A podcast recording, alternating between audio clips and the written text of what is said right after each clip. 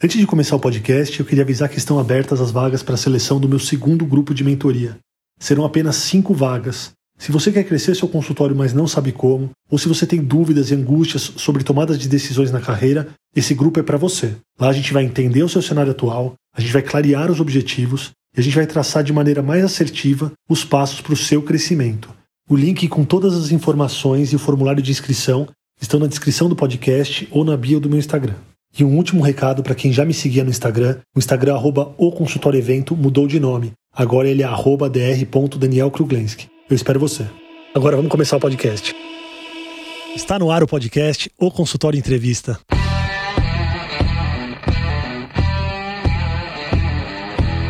Bem-vindos, eu sou Daniel Kruglenski, médico, cirurgião do aparelho digestivo e vou entrevistar aqui especialistas em diversas áreas que vão nos ajudar a crescer na carreira, melhorar a conexão com os nossos pacientes e a se desenvolver na profissão.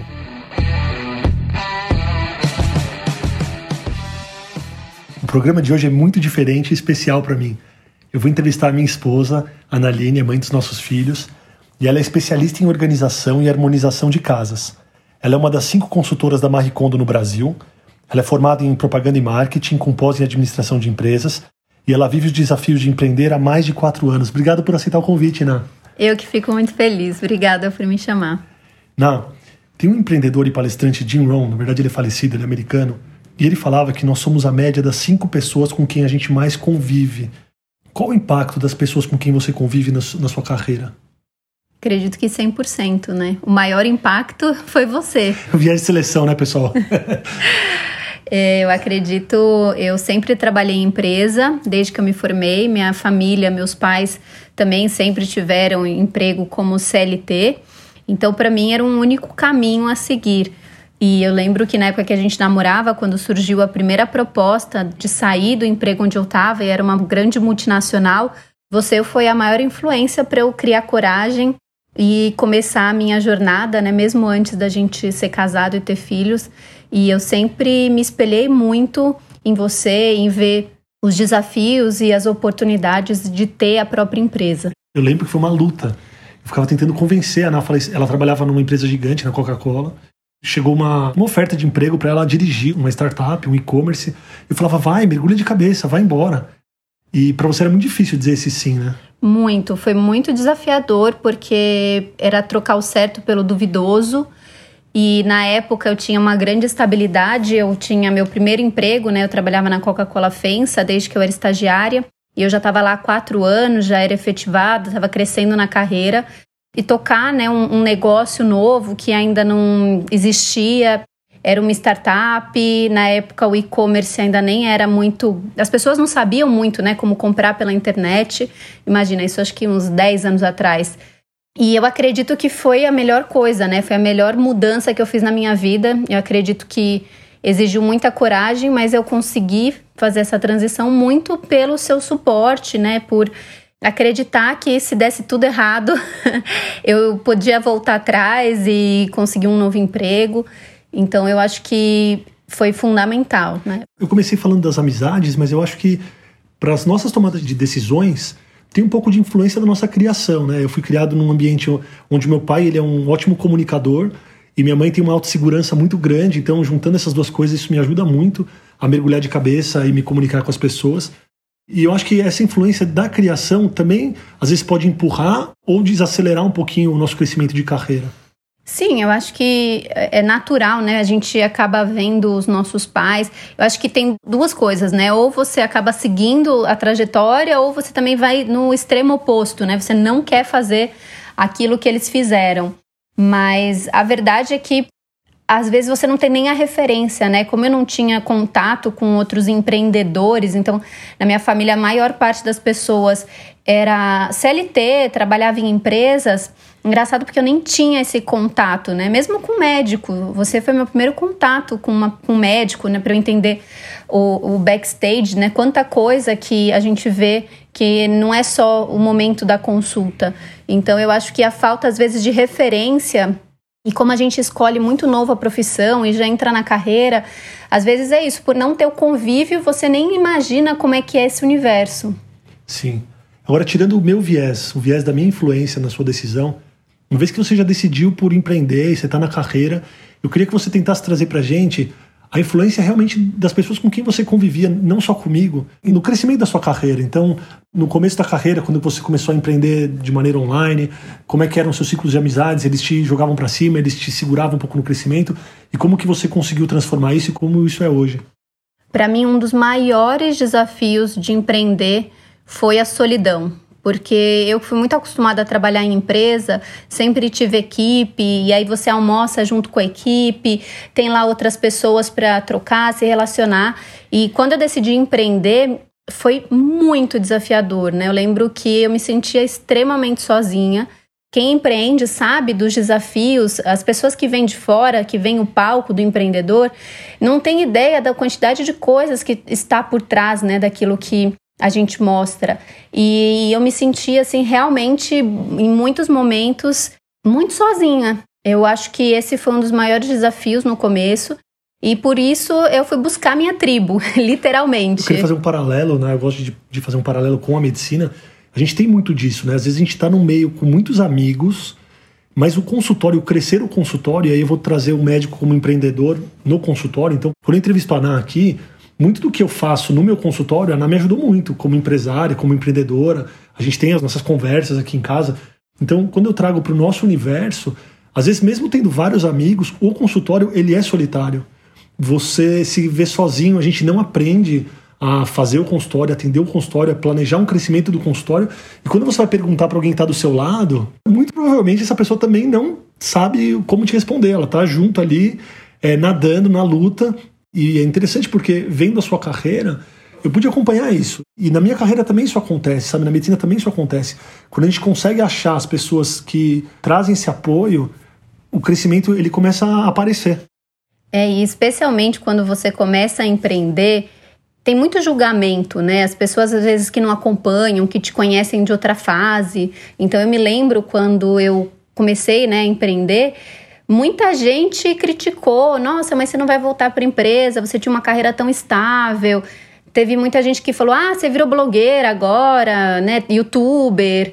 E é muito difícil porque você já tem que ter uma força interna para se manter motivado, né, e se manter forte, firme e forte. E aí vem essa crítica, então se você se deixa levar, você acaba desistindo. Então eu acho que o meio que você se coloca nesse momento influencia muito para principalmente você se manter motivado, para você ver os desafios das outras pessoas que estão seguindo nesse mesmo caminho. Então, assim que eu comecei a empreender, principalmente digitalmente, eu peguei um curso e logo formei uma turma desse meio digital. E aí eu me lembro que às vezes até no clube, quando alguém falava que estava indo para o digital, eu já queria conversar mais, queria me aproximar, porque eram pessoas que eu sentia que se conectavam com aquele meu objetivo. E hoje, olhando né, retrospectivamente, eu vejo que isso foi fundamental porque eu me é, apeguei né, a essas pessoas. Eu diria que esse meio que eu construí acabou sendo um grande impulsionador para que eu continuasse, para que é, você vê os desafios dos outros, você compartilha. Então, eu acredito que isso é fundamental. Sabia que fazendo um paralelo, muita gente vê o crescimento da área médica, o futuro do crescimento da área médica como influência digital. Então, muitos pacientes vindo do Instagram, às vezes do LinkedIn. E existe, sempre existiu esse preconceito. Então, eu lembro até na época que eu fiz o site, que faz muito tempo, as pessoas me criticando. Mas médico vai fazer um site, agora tem o Instagram, e você vai fazer um Instagram. Então é muito importante você achar a sua tribo. E vocês que estão me ouvindo aqui é muito legal, porque eu apoio vocês, tá, pessoal? Eu sei que vocês estão aí na busca pelo crescimento. A gente se apoia, se precisar falar comigo, pode me mandar mensagem, porque é muito legal, é muito interessante. Até quando eu vou em algum evento, até quando eu vou no meu clube e, e tem médicos que ouvem podcast, eles vêm falar comigo, é muito legal é, eu sentir que tem muita gente boa querendo crescer e querendo se desenvolver junto. Una, a gente pode ter amigos diferentes para situações diferentes? Você vai escolher seus amigos para determinadas situações? Como é que você faz essa triagem? É engraçado, né? Porque enquanto você foi falando, existem os amigos com que a gente se relaciona, então, pessoas com as quais a gente convive, mas eu acredito que amigos, amigos, a gente escolhe, né? Então, são pessoas que a gente acaba se aproximando. E, não sei, de certa forma, eu acho que isso muda também com o tempo. E engraçado porque não é o carinho que a gente tem pelas pessoas. Porque eu tenho, por exemplo, uma turma, as minhas amigas, né, que você até conhece da época do colegial. Eu tenho um carinho enorme, às vezes a gente se fala, mas cada uma seguiu o seu caminho. Então, muito raramente a gente consegue se encontrar e fazer alguma coisa. Mas assim, eu continuo, eu tenho ainda todo esse esse apreço por elas. Só que não são as pessoas que eu me encontro hoje com mais frequência. As pessoas que hoje eu falo, que acabo tendo mais contato, são pessoas que estão numa situação mais parecida, né? Então eu acho que, principalmente depois que eu fui mãe, eu acabei me aproximando mais de mães. É, enquanto eu não estava empreendendo, eu tinha mais um relacionamento com mães que também tinham abandonado a carreira, que estavam em outro momento de vida. Conforme eu comecei a empreender, eu acho que naturalmente eu fui me aproximando também de outras mães e outras pessoas que também estavam nessa situação. E eu acho que quanto mais você consegue, não que você tenha que ter um grupo que faz a mesma coisa, eu acho que até pessoas que pensam diferente acrescentam muito, mas precisa ser pessoas que te conectam e que você vê que te agregam também positivamente, né? Eu acho que nesse meio do caminho eu acabei me afastando de pessoas que me punham muito para baixo, que me deixavam insegura, que não por mal, mas que às vezes acabavam julgando. Porque eu acho que no final o papel de um amigo é te ouvir, não é julgar. Ele pode ter uma, uma, cabeça contrária à sua, mas é falar isso com respeito. Então, ao longo do tempo, eu fui entendendo os meus limites, entendendo os meus valores. E engraçado, porque eu tô falando e tô pensando, né? Mas o processo de empreender é um processo de muito autoconhecimento. Sim.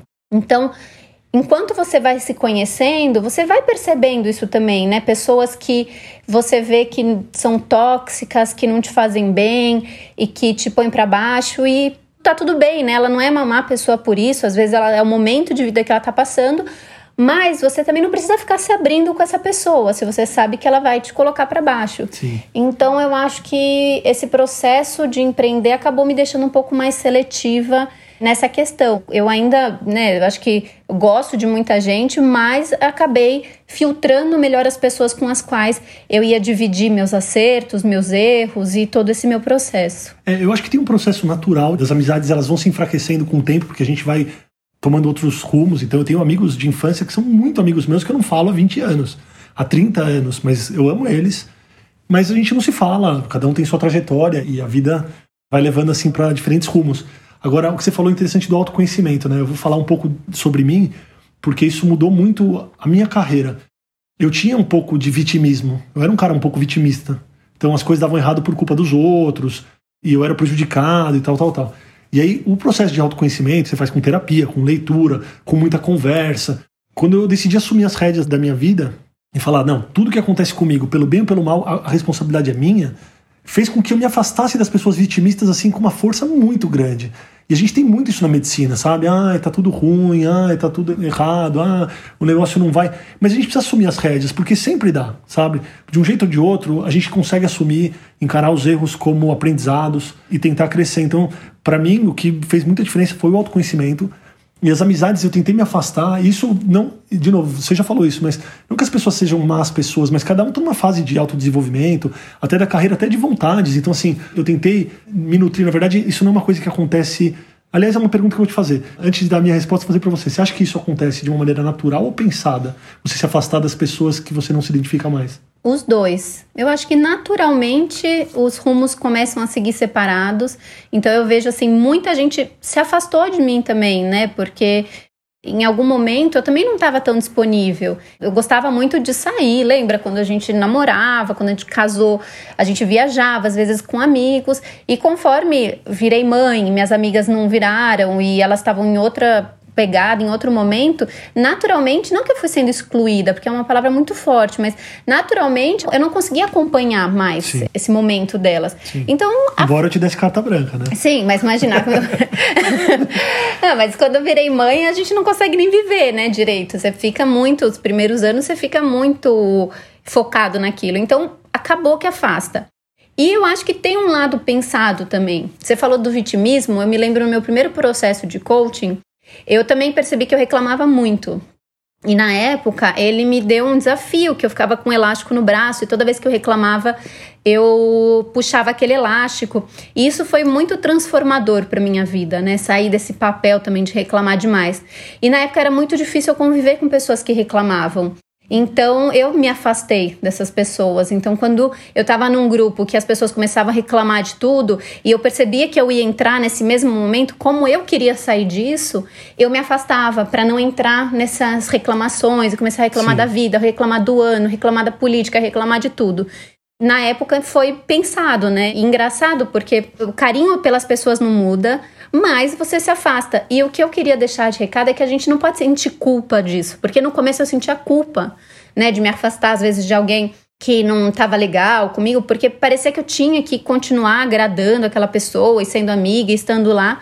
E eu acho que a gente se libertar dessa culpa e aceitar que a gente não precisa ficar agradando todo mundo a todo tempo e se fortalecer, ter o nosso limite. E uma coisa importante, tá, gente? Que é diferente de desrespeitar, né? Porque eu acho claro, que claro. esse é um valor meu, acho que do Dani também, acho que muito forte que é o respeito. Então a gente respeita, continua respeitando as pessoas, se encontra e tudo mais, mas é, a gente entendeu que talvez não é esse círculo, né, de amizades ou de pessoas que a gente quer manter. E tem só mais um outro ponto que eu lembrei que tem pessoas que você convive diariamente que eu acho que a gente tem que diferenciar o convívio de amizade.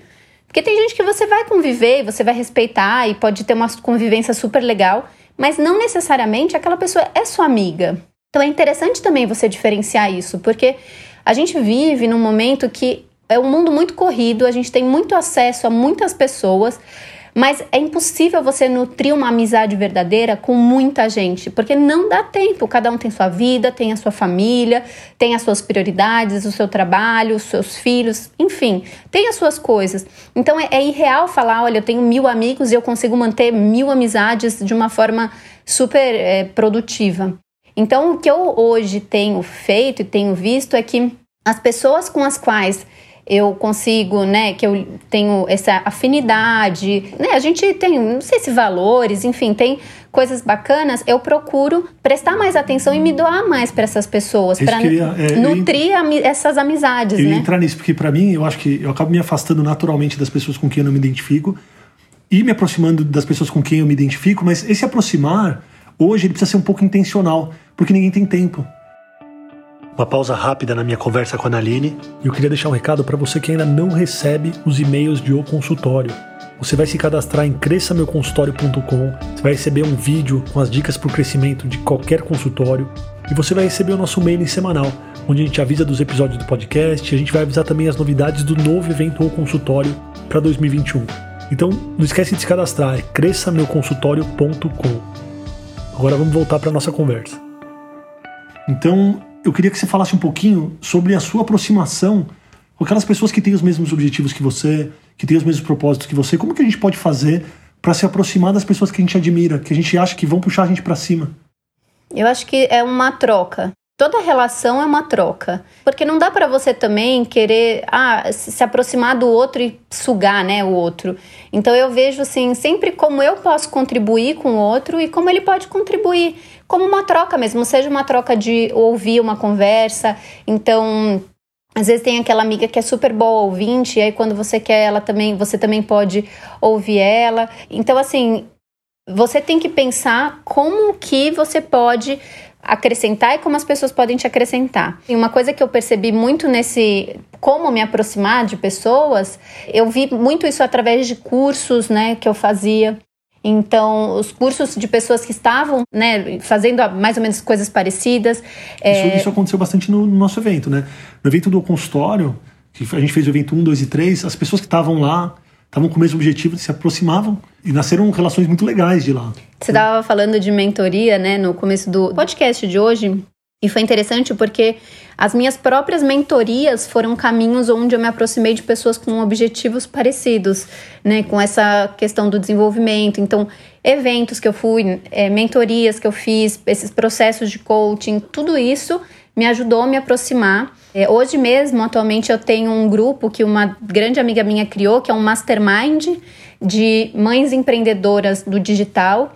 E foi engraçado porque. Explica o que é um mastermind. Um mastermind é um grupo onde a gente troca informações, desafios, aprendizados do segmento né, que a gente trabalha. Então, o nosso mastermind é de mães empreendedoras digitais. Na verdade, tem uma que não é mãe.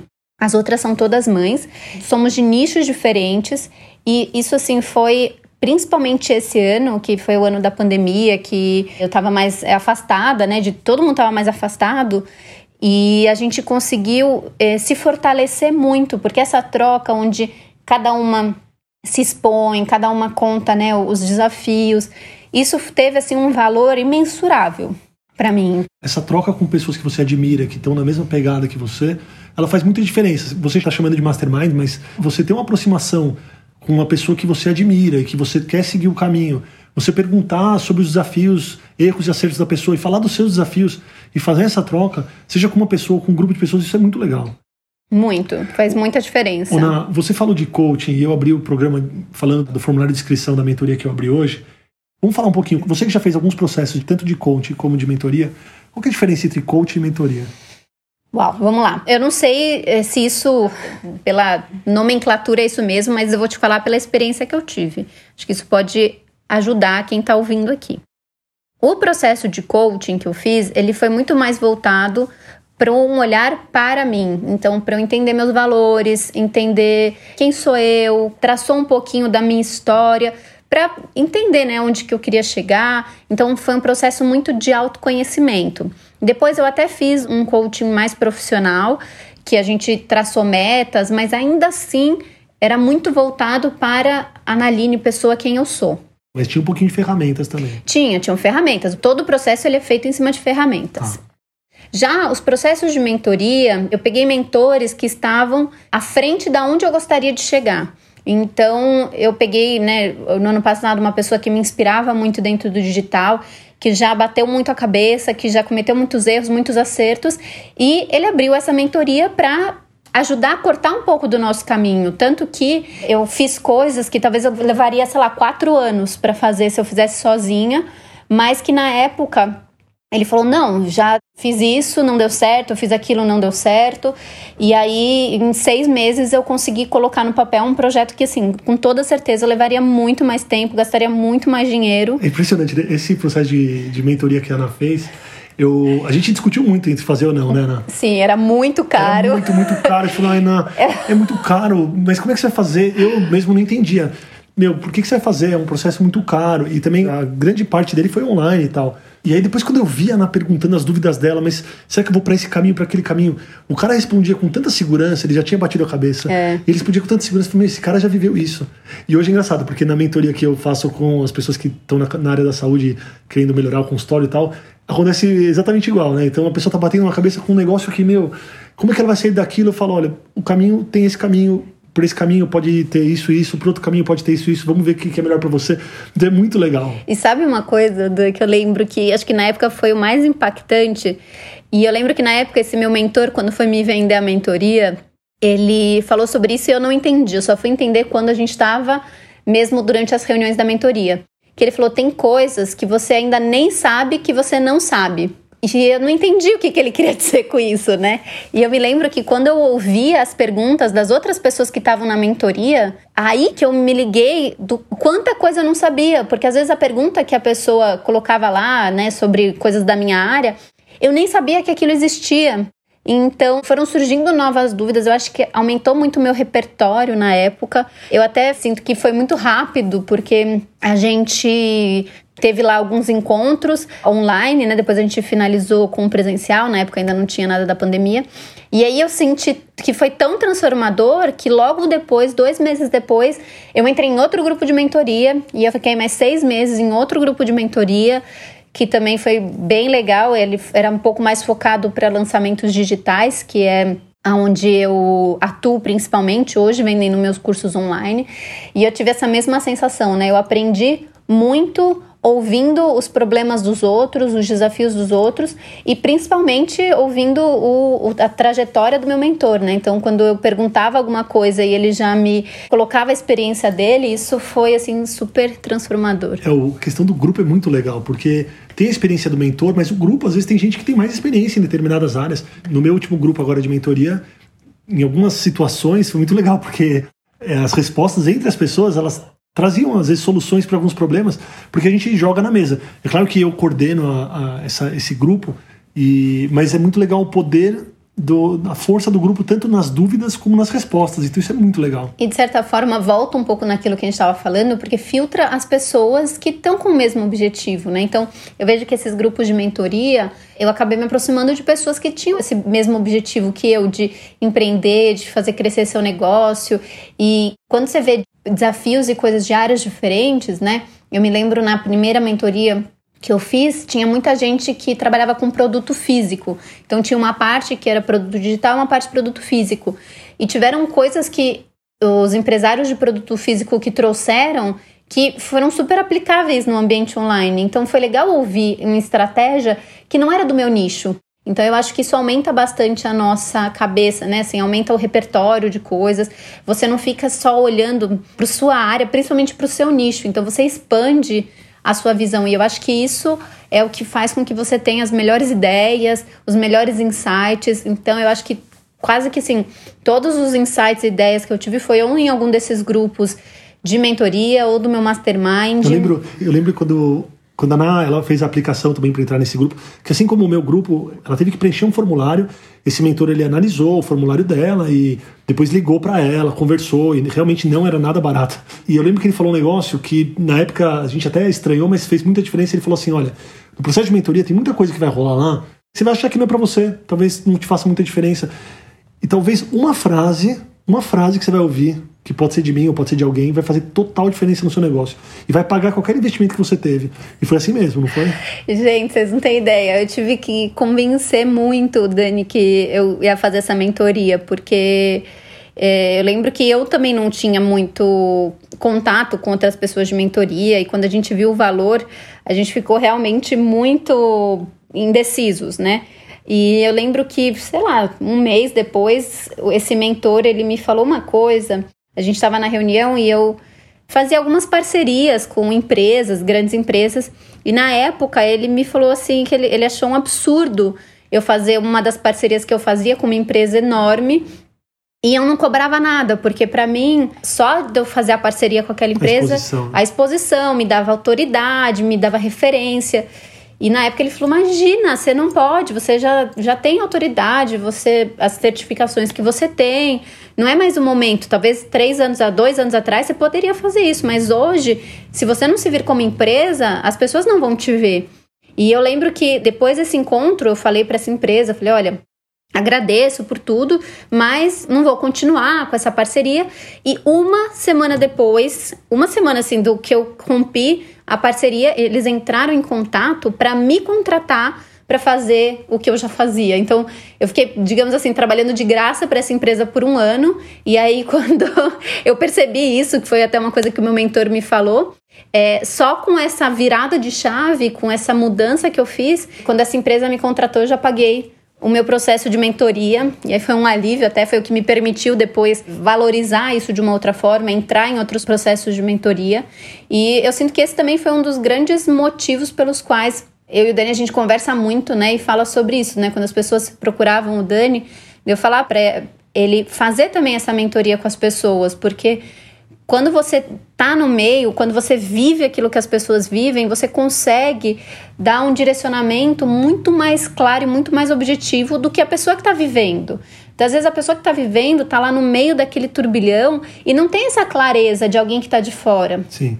E é não só alguém que está de fora que está analisando o teu processo, é alguém que está de fora, mas que já viveu, já viveu né, esses desafios, que já bateu a cabeça, que já errou também, porque empreender é um processo de errar e acertar. E ela vai te ajudar a talvez minimizar esses erros e pegar alguns atalhos, né? Cortar alguns caminhos. Bom, vamos começar a encerrar o nosso bate-papo no jantar. Pessoal, adorei ter vocês aqui em casa com a gente, conversando. Esses são os nossos jantares, tá bom? De segunda a sexta, são os bate-papos que a gente tem. Acho que a gente podia começar a gravar mais deles, né? É foi, muito legal. Foi gostoso. Eu, tava, eu morria de vontade de, de participar, mas também tava difícil, né, da gente conseguir... De fazer a gravação e falar. Bom, independentemente de mentoria ou não, né, pessoal? Óbvio que eu para mim vai ser uma alegria ter vocês aqui comigo. Eu acho que, não, vamos deixar um recado. Eu queria que você desse uma mensagem. Isso não tem nada a ver com a minha mentoria ou não, mas para a pessoa que está ali querendo empreender, querendo melhorar o consultório e que se sente sozinha, já que o tema é relacionamentos e crescimento aí em conjunto, para onde essa pessoa tem que olhar? Qual passo ela tem que dar? Nossa, eu diria invista em você mesma. Eu sempre falo, né, para você, eu acabei de comprar uma formação agora numa área que eu sinto que eu tô meio capenga ainda. E eu sinto que esse investimento para mim é onde eu vou me desenvolver, onde eu vou crescer. Então, se eu pudesse dar um recado para as pessoas, invista em vocês, invistam em autoconhecimento. Isso é muito libertador quando você consegue se conhecer, consegue entender os seus valores, consegue saber para onde você está indo, pegar pessoas que você confia, claro, né, para te ajudar nesse processo. Mas hoje eu tenho muito claro isso, né? Eu acho que cada vez mais eu venho num processo de comprar menos. Então, eu sinto que todo esse processo de organização me fez ter muito menos desejo de coisas materiais. Mas por outro lado, eu invisto muito mais em mim, porque eu acho que eu sou a força motriz, principalmente da minha empresa. Então, se eu não tô bem, eu sinto que eu também deixo a peteca um pouco cair na minha empresa, no meu trabalho em geral. Então, eu procuro investir. Investir em mim significa investir no autoconhecimento, investir em coisas que me fazem bem, desde fazer uma ginástica. Hoje, a ginástica, para mim, eu coloco ela dentro da minha agenda de trabalho, porque eu acho que é algo para minha saúde. Então, acho que é isso. Obrigado por aceitar o convite e participar do podcast. Foi muito legal, muito legal mesmo, né? Obrigadão, né? Foi muito legal, adorei. Pode me convidar sempre que você tá quiser. sempre convidada. Valeu, pessoal. Obrigado por você que está ouvindo o podcast. Se você gostou, compartilha, curte com os amigos. Se você tiver alguma dúvida, pode mandar no arroba ou consultório evento no Instagram e eu espero você no próximo episódio. Um grande abraço.